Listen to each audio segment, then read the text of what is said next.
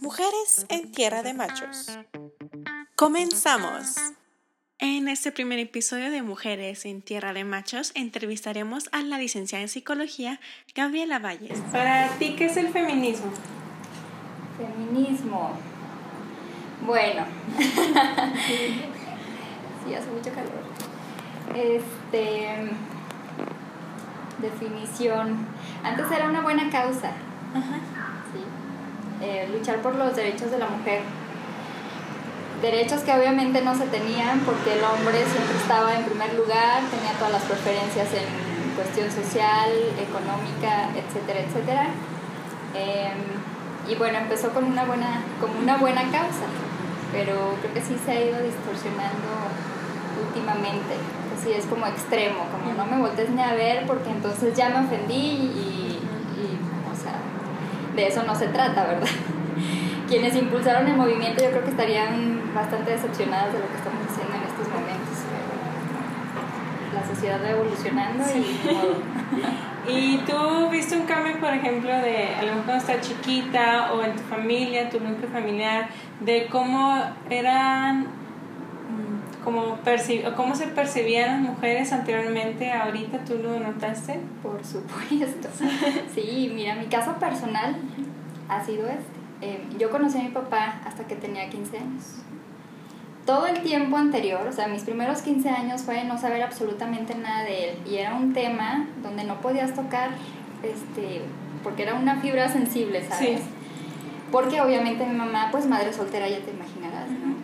Este, por la sociedad era como, sí. "Ah, ¿qué pasa aquí? Que hasta Incluso... apenas está aceptando, Sí. bueno, viéndolo como- lo que es algo normal. Sí, no, e incluso te ponían hija natural. Yo recuerdo en mi, sí, claro.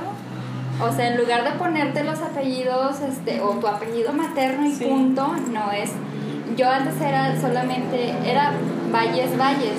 Sí, Ya después de trámites y todo esto, cosas legales, tuvieron que quitarme un Valles. Pero era así en el, en, la, en el acta de nacimiento, hija natural. Entonces era un tema que no se podía ni siquiera tocar porque, o sea, tan sensible que... Y obviamente pues yo de niña ni tocarlo tampoco en mi casa, ¿sí sabes? Fue como, me quedo con la duda porque yo no sé cómo se sienta mi mamá, porque si ya la sociedad la está juzgando y, y aparte pues de no saber qué onda con mi papá, ¿verdad? sí. Pero sí, sí se ha notado un cambio impresionante.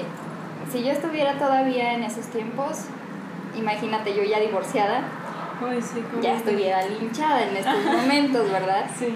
Afortunadamente ya, ya no es así, ya se ve más natural, ya las generaciones nuevas creo que sí están eh, avanzando en ese sentido, gracias a la vida, porque realmente son temas que suceden, simplemente que uno los quiere tapar, uno quiere hacer como que no suceden, como que la sociedad perfecta, pero pues ¿quién te dice que es una sociedad perfecta? Exacto. No, no, es que antes era impresionante y en la Sí. familia se nota muchísimo, muchísimo. Ahorita ya dices no quiero tener hijos, te respetan. Sí, antes claro. dices no quieres tener hijos, Ajá. o sea, la bruja del mar, ¿sí sabes?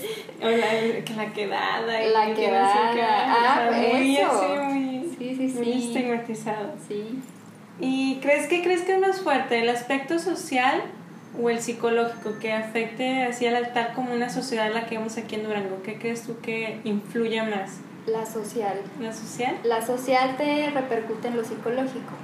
Si tú estás, a mí me ha pasado Sí. todavía, te digo, soy divorciada, em, no fue fácil. Sí, o sea, yo ya estaba muy decidida en mi, en, en mi toma de, de mi estilo de vida, digo, esto no lo voy a permitir hasta aquí. Y entonces llega alguien más, o sea, tú vas por la vida feliz, ¿no? Vas y trabajas y todo muy bien, y entonces las mismas compañeras te empiezan a decir, ¿cómo te sientes? Pero con una cara Sí. de angustia que dices, ¡ay, caray! o sea, entonces sí debo de sentirme muy mal, o sea, tengo que hacerlo, ¿sí sabes? como que socialmente tendrás que estar, como en muchas ciudades aún se hace que si se murió el esposo, pues la esposa tiene que estar vestida así de negro siempre y ya no contraer Sí. matrimonio con nadie. No, y lo ven mal, o sea, si te Sí. involucras con alguien más en poco tiempo, Ajá, que no, olvídate, Sí. o sea, con razón, sí sabes. o sea, ya te están tachando de. De cualquier cosa. cualquier cosa que se te ocurra.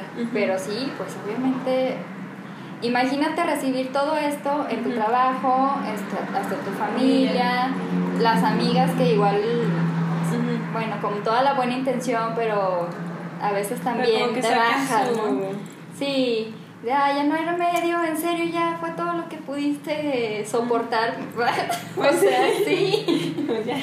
sí, sí, sí, en lugar de, de decirte, oye, qué padre, solamente una persona se me hizo increíble. Una sola persona fue la que me dijo, felicidades por tu decisión. Es la primera persona que, que está decidida y lo hace. O sea, no anda con payasadas de, híjole, no, mejor que se regrese otra vez. Híjole, no, mejor si me arrepiento. Híjole, mejor lo voy a pensar. No.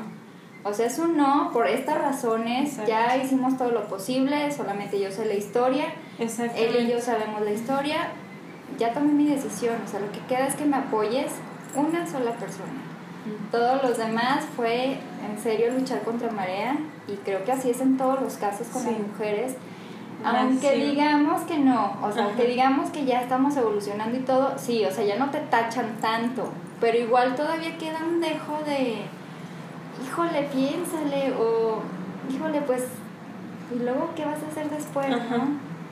Y creo que por lo mucho, muchas mujeres no se deciden a, a dar ese paso, que se quedan así no saben qué hacer como con su vida después. Sí. Y bueno, como ya me has comentado en el, con lo que me estás escribiendo de los tópicos psicológicos, ¿cuál crees tú que es el que ves más aquí en Durango, más existente? El miedo a quedarse sola. ¿El miedo a quedarse sola? Sí.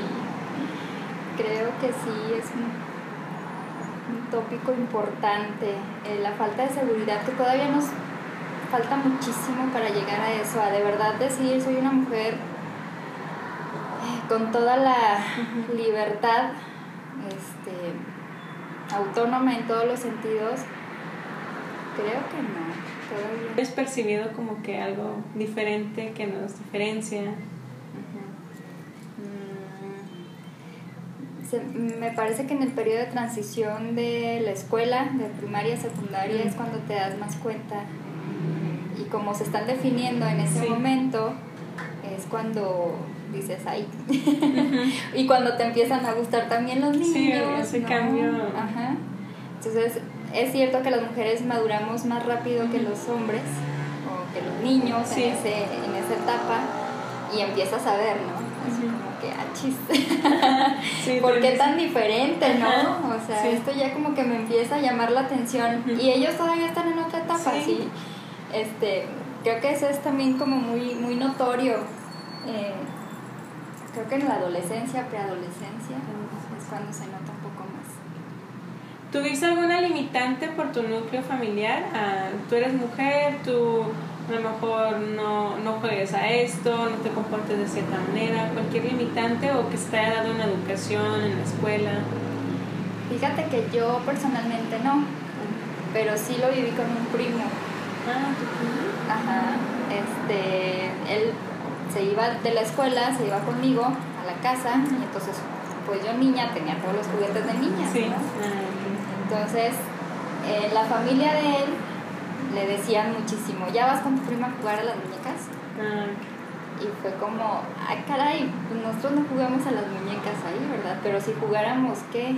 O sea, a mí no me parecía en ese momento mal porque nunca tuve como una restricción de parte de mi familia.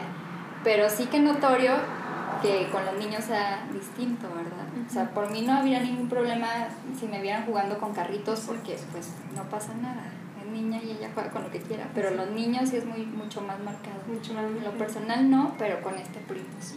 ¿Para ti qué significa ser mujer? Ay. ser mujer significa... Ay, me gustaría decirte que un ser independiente, eh, con mucha fortaleza. Me gustaría decírtelo así con convicción. Estamos en el proceso, pero sí tenemos ese, ese chip interno, solamente hace falta sacarlo un poco más. Fuertes, mm, en cuanto al dolor, pues también, soportamos muchísimo más en los partos y todo esto está comprobado. Em, creo que no hay limitantes a menos que tú te dejes influenciar todavía por la sociedad. Pero, pues en general creo que somos una especie bastante, bastante valiosa. Creo que si, si no existiéramos tal como somos, este mundo sí estaría un poco de cabeza. sí. Este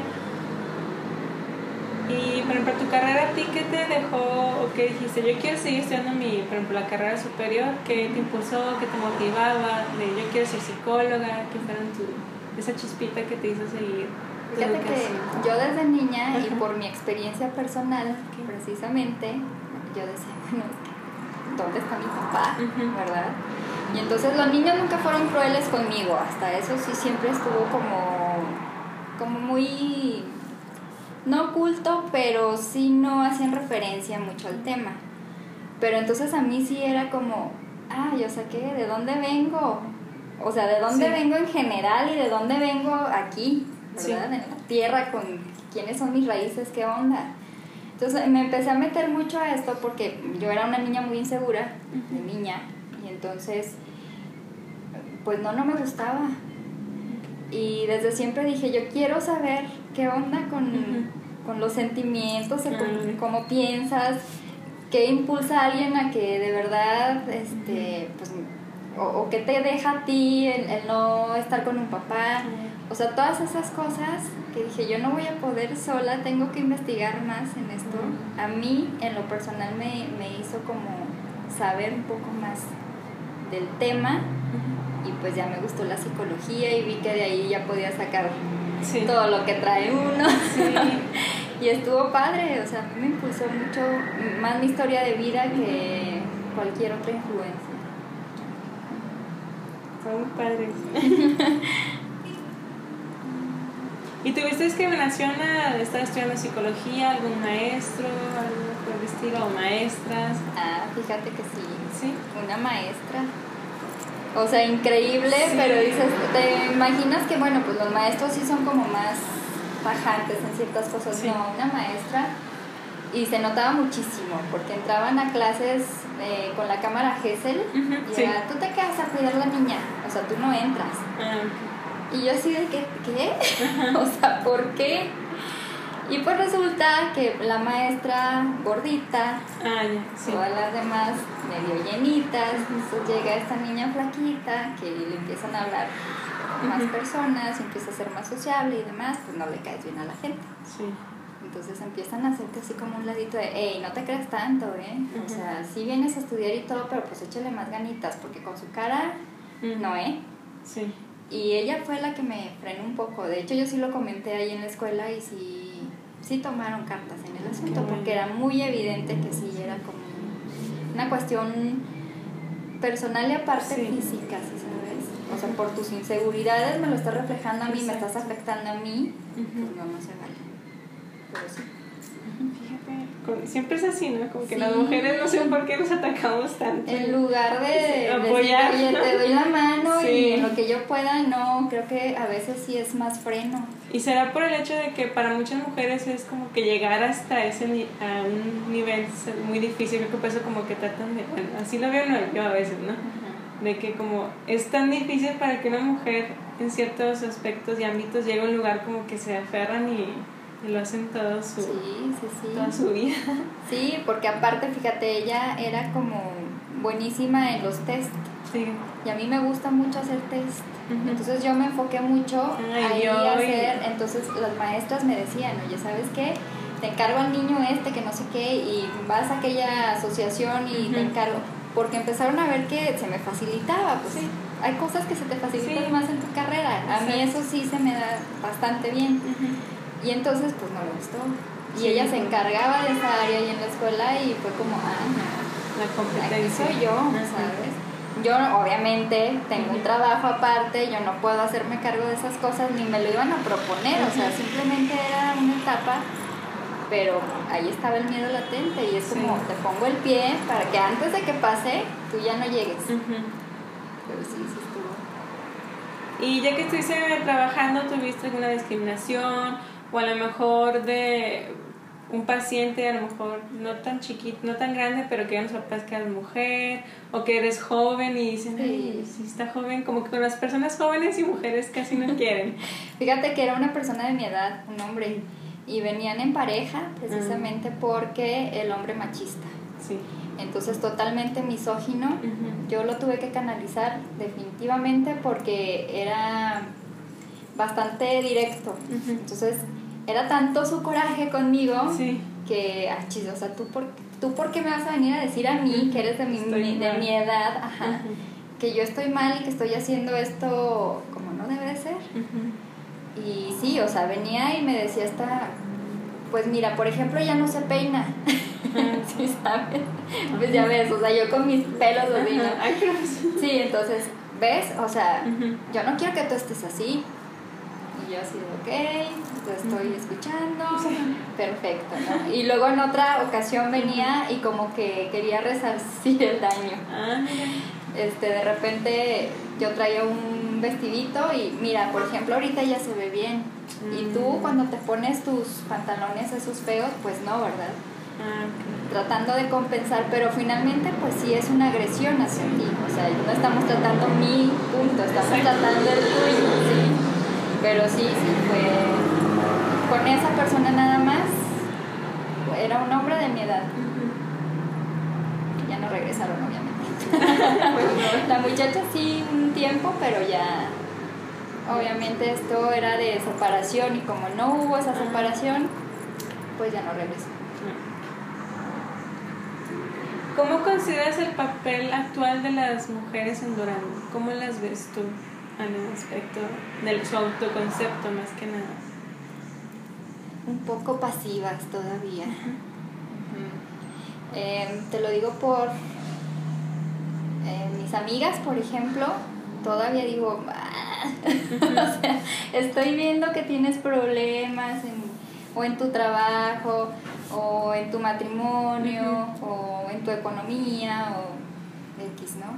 Este, y no levantan la voz, o sea, me quedo ahí donde estoy porque como no sé qué más hacer. Exacto. Es más cómodo no decir nada, es más cómodo seguir soportando esto, es más cómodo que me sigan tirando. O sea, yo, yo recibo y recibo y recibo y mejor no digo nada. Y en las escuelas igual se ve, ¿no? Sí. Este, muy pocas son las niñas que dicen, híjole, estoy siendo agredida o que identifican que están siendo agredidas. Tampoco.